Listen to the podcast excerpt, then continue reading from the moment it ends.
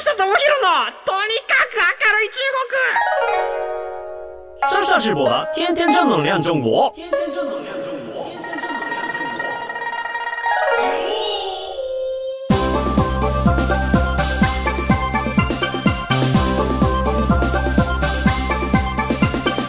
绅士们、女士们，大家好，我是上上直播。 えー、皆さんこんにちは。中国ビリビリナンバーワン日本人インフルエンサーコンテンツプロデューサーの山下智博です。日本放送ポッドキャストステーション山下智博のとにかく明るい中国。この番組は中国で結構有名な私があなたの知らない中国の面白トピックやそんなにどやれない豆知識を紹介していき日本と中国の架け橋ならぬローション的な役割を果たしていきます。えっとですねまあ日本に来てそうだろうちょうど2年前の春節ですね。毎年ですねあのニコニコ動画で中国の春節の「紅白歌合戦」春晚っていう、えーとまあ、中国の歌番組、まあ、エンターテインメント番組ですね。あのそれが流れていてで、えっと、それの同時通訳で流れてるんですよ。でこれを、まあ、とにかくまあすごいんですけれども2年前にこの仕事ここの、えーと春節番組の事前解説の番組が銀座のスタジオであってでそこに私呼ばれてで、えー、と中国ではこの1年こうでしたよとかであの今年の春節挽回はこういうところが見どころですよみたいなのを、まあ、お話しするような番組にゲストとして呼んでいただいてでそこからコロナが広がって私は中国に帰れなくなってしまったというちょうど2年経つ、えー、今でございます。なんか春節が来るたびに私はこの記憶を思い出してしまうんですけれどもまああのまだ見たことない方いましたらちょっと流し見でもいいのでニコニコ動画でちょっと見てみてほしいんですよね。舞台上に、まあ、中日本だったら「紅白」ってこうね歌手がこうね一組ずつ出たりするんですけれども中国ってあの舞踊画のパフォーマンスがあっったりとかなんか雑技団みたいなあのパフォーマンスがあったりとかその少林寺の人たちが、えー、と出てくるやつとかも、まあ、屋外で2,000人ぐらいのあの武術家がみんな肩揃えて「はっはっ!」みたいなやつとかもうスケールがおかしいんですよ。スタジオだけじゃなくて中継とかもあるんですけれども、まあ、そういったこう場所で、まあ、雑技団みたいなやつとかはなんかもうパッと見るだけでも30人ぐらい宙に浮いてるみたいななんかそういうような状況が続いてたりとかもうとにかく豪華。あのこれを見た後に僕の個人的な楽しみはあの春節挽回を見てわすげえなこう派手だなすげえ人がいるなって言った後の4日後の2月4日の北京オリンピックの開会式で多分それを超えることをやってくると思うんですよ。ね、もう国の一心をかけてメンツをかけて2月4日の開幕式はぶち込んでくるはずなんであの春節挽回を見てわこれすげえなって絶対みんな皆さんなると思います。絶対なると思うのでそれを見た後2月4日のオリンピックの開会式を見てどんなものが出てくるかっていうのをまあねもうあの今週に迫ってきましたからもう1週間ないですからねこういうような楽しみ方をしていただければ良いかなと思います。はい。えー、っとですね、まあ、あのー、そんなわけで、えー、最近、まあ、中国情報を僕も発信して結構長くはなっていくんですけれども、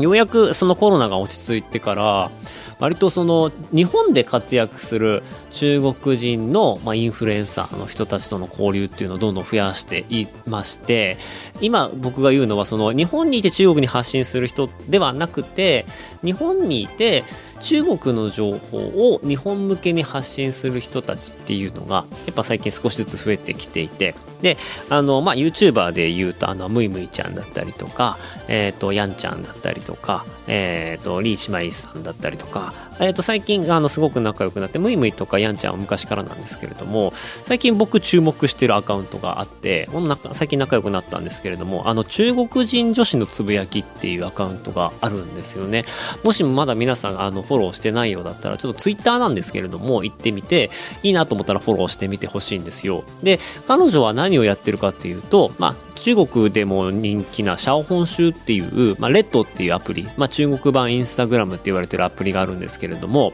まあ、そこで流行ってるものとかトレンドだったりとか日本人女子が見て心がときめくような、まあ、写真だったりとかそういう中国のサービスとかをツイッターとかノートを通じて発信日本人に向けてあの発信してるんですね。で例えば中国の人がえー、背が小さい中国の人って基本的に背がでかいんですけれども女性でもまあ平均165ぐらいあるのかな僕行ったらもう大体もう女性よりも背が低いっていうことがほぼほぼなんですけれどもまあその中でも中国の背が低い人がいて中国では背が低い人たちが自分それを自分の特徴と捉えて自分たちのコーデをやりますって言って特集している記事とかを、まあ、日本の人向けにあ中国の背の低い人たちのコーデはこんな感じになってるよとかあとは、まあ、中国のインスタ映えのもともとなんか中国って結構、えー、アプリでモリモリして顔の加工をしていってキラキラさせていくっていうのが主流だったんですけどもまあそれが最近、えーと、iPhone のカメラでいかに素で美しく撮れるかみたいなところを研究していてでそこに対する、まあ、ライティングだったりとか、まあ、そのバービー人形みたいになれるようなそういったサービスを提供している、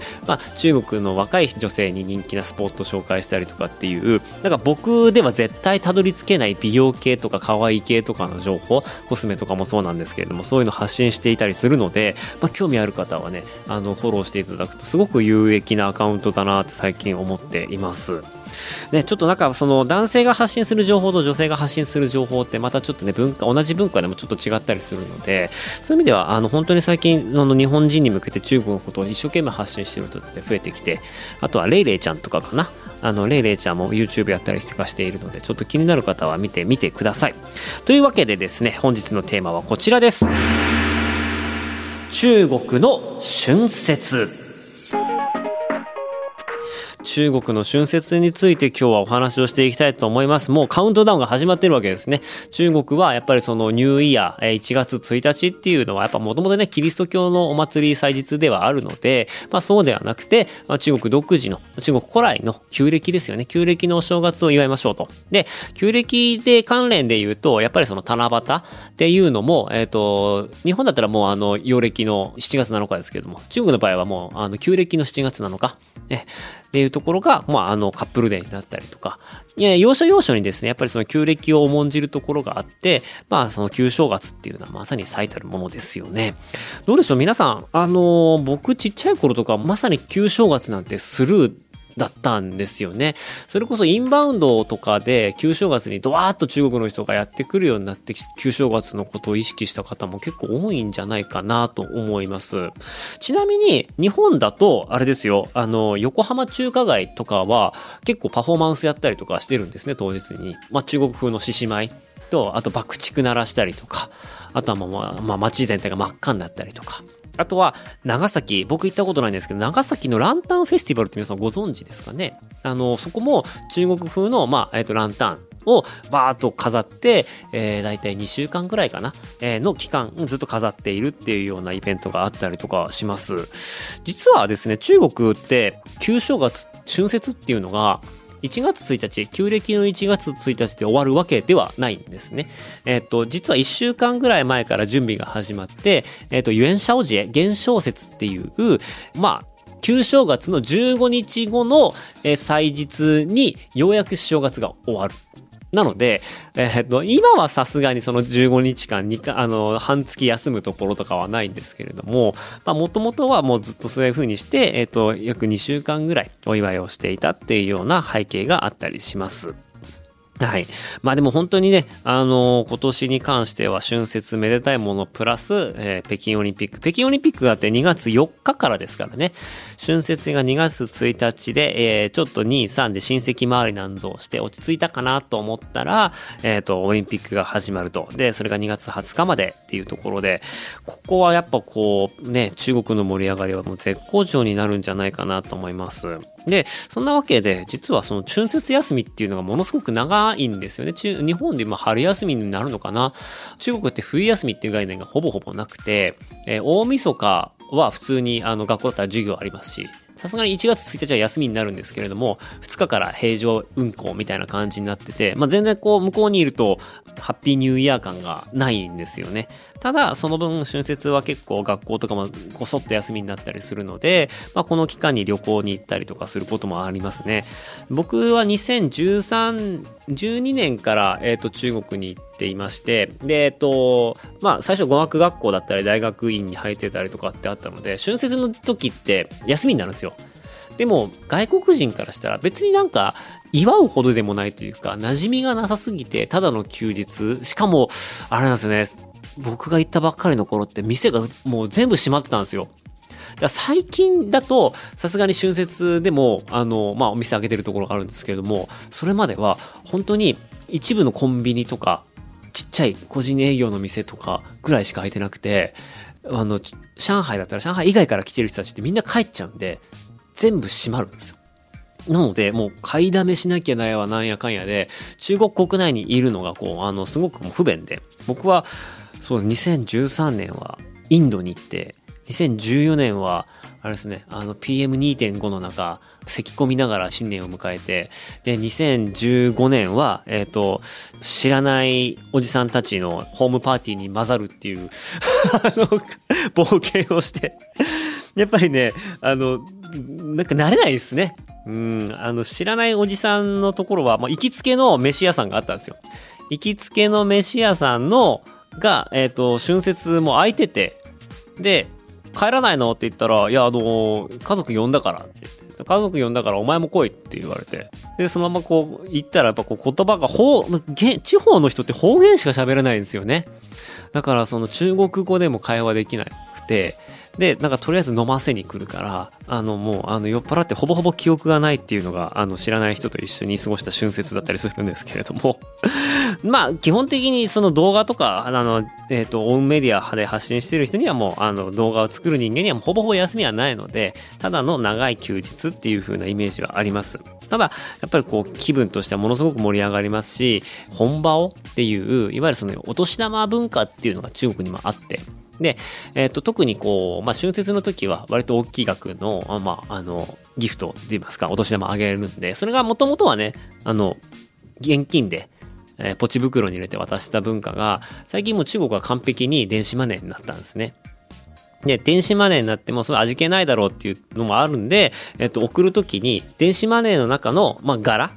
というか、あの、いわゆるパッケージはもう今3000万種類以上あって、で、自分でカスタマイズしたりとか、自分で選んだりとかして、で、あの、自分があげたい人にパッケージ選んで中にお金入れて、まあ、電子で送るみたいなっていうのが、もう本当は最近は主流になってしまいました。で、まあ、本当にそれをぐっと後押ししたのが、そのコロナだったんですよね。本当に今、あの、北京オリンピックの期間中もそうですけども、まあ、2022年もあんまり実家に帰らないようにっていうお達しが出ていたり、まあ、昨年2021年なんかも本当にその辺がっつりこうコントロールされたので、まあ、春節の、まあ、もともとある、え、ー、と、まあ、みんなで家族団らんで集まってとか、いろんな、まあ、贈り物を都市部で買って、自分の田舎に帰って子供たちとか親とかにプレゼントするっていうところももうできなくなってしまったので、それが全部リモートになってしまいましたというのが、あのコロナ禍での大きな変化ですね。あの新年に、まあ、贈り物するっていうのは非常にこう中国では重視されていて、で、都心で買えるお菓子だったり食べ物だったりとか美味しいものだったりとかをみんなで持って帰ってみんなで楽しむっていうのがもともとだったんですけれども、それがオンラインショッピングして、で、その買ったものをそのままこう届ける。えっ、と、実家に届けるみたいなこととかが主流になっていきましたと。まあそういう意味で言うと電子化が進んでいって中国もどんどん伝統的な文化が失われつつあるっていうところはあるんですけれども、ちょっと笑ったのが2021年、うん、あの四川の方とかなんですけれども、えっ、と子供たちが親に向けて送ったもの、やっぱその健康食品とか、あの食べ物とか、健康器具みたいなものとか多かったんですけれども、あの上位に食い込んだのが麻雀の卓だったんですよ。全自動麻雀卓を子供が送るっていうのが結構ね、あの、話題になってて、要は、その、四川の人とかすごい麻雀が好きなんで、なんかそういうような、えーと、贈り物とかも、まあ、遠隔でするようになって子供たちの顔を見るのも、まあ、テレビ電話になってっていうところですねこれがここから先、まあ、戻っていくのかどうかっていうのは分からないんですけれども、まあ、結構それでいう意味で言うとデジタル化が進んだのかなっていうところです。でお年玉のお話になっていくとですねまあやっぱこう、ね、お年寄りから若者へとかあの子供からお父さんお母さんへとか、えー、上司から部下へっていうことで僕もねあの結構うちの社員とか仲間ととかに、まあ、お年玉というか本場をっていうのは毎年配ったりはしているんですけれどもこの企業内の個人間のやり取りっていうのはまあ日本でも想像つくと思うんですけれども2021年、まあ、昨年ですね一番多かったのがやっぱそう企業の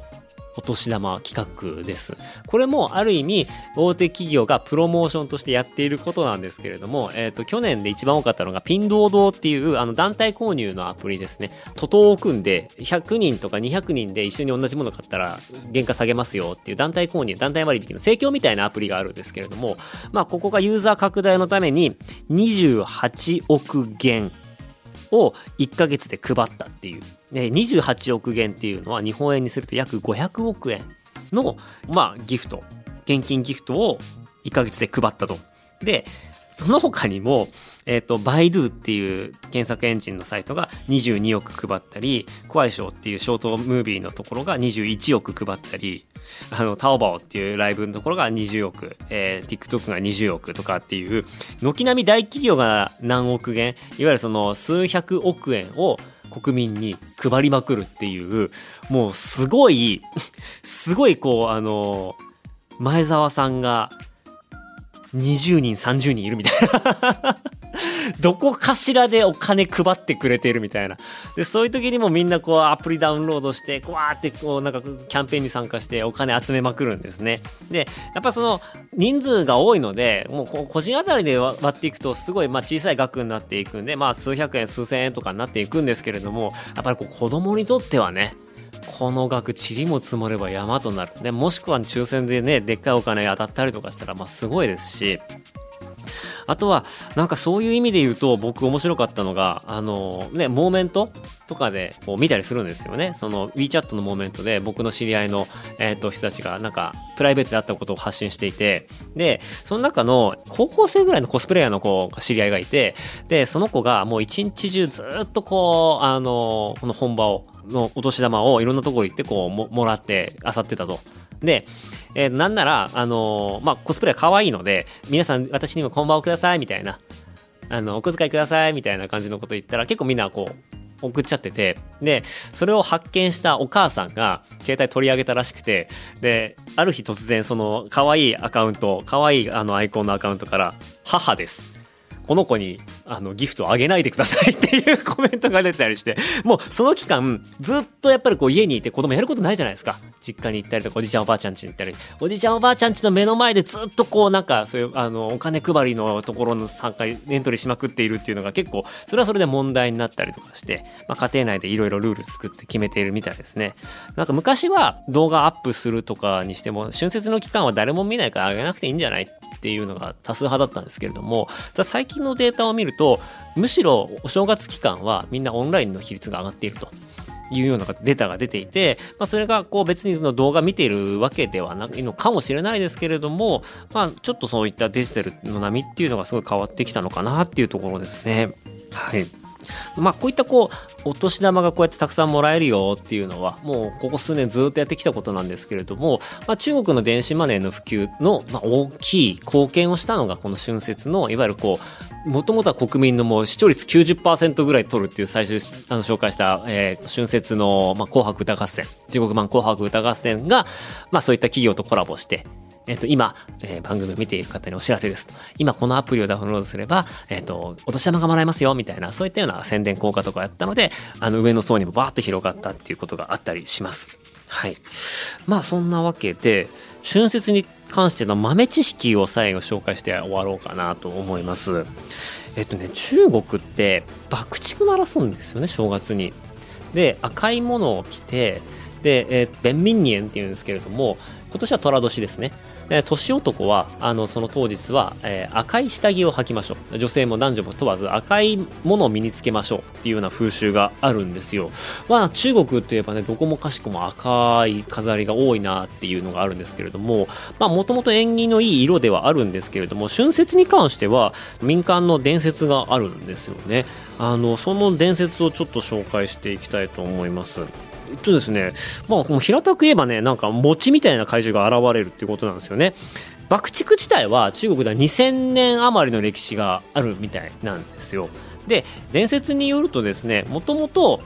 2円っていう、あの、1年2年の年って書いて2円って言うんですけど、2円小っていう年の怪物がいる。で、すごく獰猛なんですけれども、まあ基本的にずっと海底に住んでるんですよ。なぜか大晦日に陸上に上がってきてもうあの悪さの限りをし尽くして帰っていくっていう恐ろしいこうあの1年の終わりをね最悪な気分で過ごさせてくれる怪物がいたらしいんですよでもう家畜とか家畜を丸飲みしたりとか人間を襲ったりとかでそういうような風習があってもうそいつが来ちゃうからもう人間はもう、まあ、大晦日になったら山に逃げようっていうのが、まあ、通例だったと。で山に逃げてそいつが帰ってってもう新年最悪の気持ちでスタートするっていうのが あのもう通例だったんですけれどもそこにまあ一人の老人が現れて俺に任せろと。俺に任せてくればあの怪獣をもう怪物を追っ払ってやるよと いうわけですよ。いやこんなおっさんがあの獰猛な怪獣を退治できるわけねえじゃねえかと。まあでもそこまで言うんだったらまあいいよやってみればと。でその代わりあのおっさんが、まあ、足を一晩止めてくれと。いやもうなんかこうなんかもうなんだこいつはとこもう流浪人かと。ね、あの帰るところがないから止まらなんか適当なことで止まらせてくれって言ってんじゃねえかって言ってたんですけれどもとりあえずまあじゃあいいよやってみなよって言ったんですね。でそしたらこう一人の老人を残してみんな山に逃げていくわけですよ。で翌日行ったらですね老人がピンピンしてあの家畜も何も襲われてないと。でで実際何があったかっていうとそのおじいちゃんがですね全身赤い服を着てその年っていう、えー、と怪物と対峙してでそこから爆竹を使って大きい音で年がびっくりして帰っちゃったっていう伝説があってじゃその時着ていた老人の赤と追い払うのに使った爆竹っていうのがまあ大晦日の日にどこかしらでこう鳴らされるようになっていつの間にか中国の風習になりましたというようなお話を、えー、と聞いたことがありまして実は中国で赤とか爆竹が春節にこんなにたくさん見られるのはこういう民族的な伝説があるからなんですよといったところではい。ねやっぱねたまにはこのそんなにどやれない豆知識も紹介していかなければいけないなと僕も責任感感じておりますのではい。今日は最後にそんなにどやれない豆知識を紹介して終わりにしたいと思います。